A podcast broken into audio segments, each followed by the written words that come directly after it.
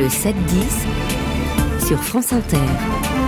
L'édito politique, euh, Yael Gauze, à cinq mois des Jeux Olympiques de Paris.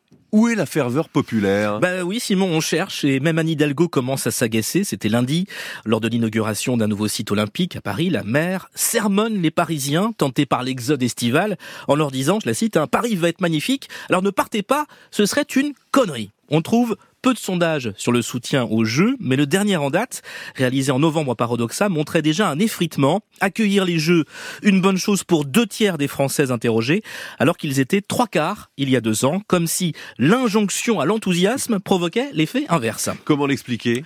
Bah, Par une série de signaux négatifs, deux fois moins de public le long de la scène pour la cérémonie d'ouverture, l'introuvable plan B, avant Noël, Anne Hidalgo qui dit qu'on ne sera pas prêt sur les transports, et l'ex-ministre Clément Beaune qui prévient que ce sera hardcore pour circuler, incitation à télétravailler, bulle immobilière Airbnb, préavis de grève à la RATP, les JO dopent les revendications syndicales, ce qui contraste avec le discours officiel de jeux populaires pour une année de fierté. Et ce JO bashing, euh, si on peut l'appeler comme ça, est-il justifié selon vous? Eh ben non, ben non, on aime à se faire peur, on aime se faire peur, psychose des punaises de lit dans Paris et maintenant angoisse sur la solidité des balcons si trop de monde mmh. se prête en même temps pour regarder la cérémonie d'ouverture, alors que niveau organisation, eh bien le rétroplanning est bien tenu, pas de retard notable sur les chantiers, une billetterie qui tourne à plein régime, un budget maîtrisé quand Tokyo et Londres ont fait flamber fois deux leurs factures. Alors, d'où viennent les doutes? Les JO, c'est comme les élections, Simon.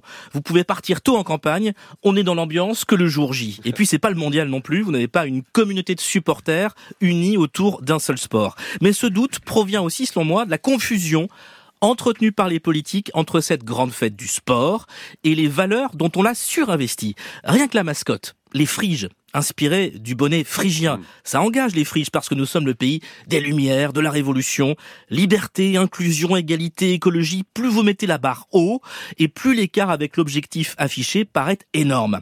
À trop surcharger l'événement en valeur extra sportive, on finit par oublier que c'est d'abord du sport. Et cette surcharge, on la doit aux élus qui ont tous indexé la réussite de leur mandat sur le succès des Jeux. Que ce soit pour Anne Hidalgo, qui pourrait rempiler en 2026, Gérald Darmanin, Valérie Ou pour Emmanuel Macron, il y a un avant et un après. Ils pourront dire oui, j'étais aux commandes pendant les JO. Mais ces jeux sont d'abord olympiques, pas politiques. Une bonne nouvelle déjà, les bouquinistes vont garder leur boîte. Le président est intervenu en personne pour clore la polémique.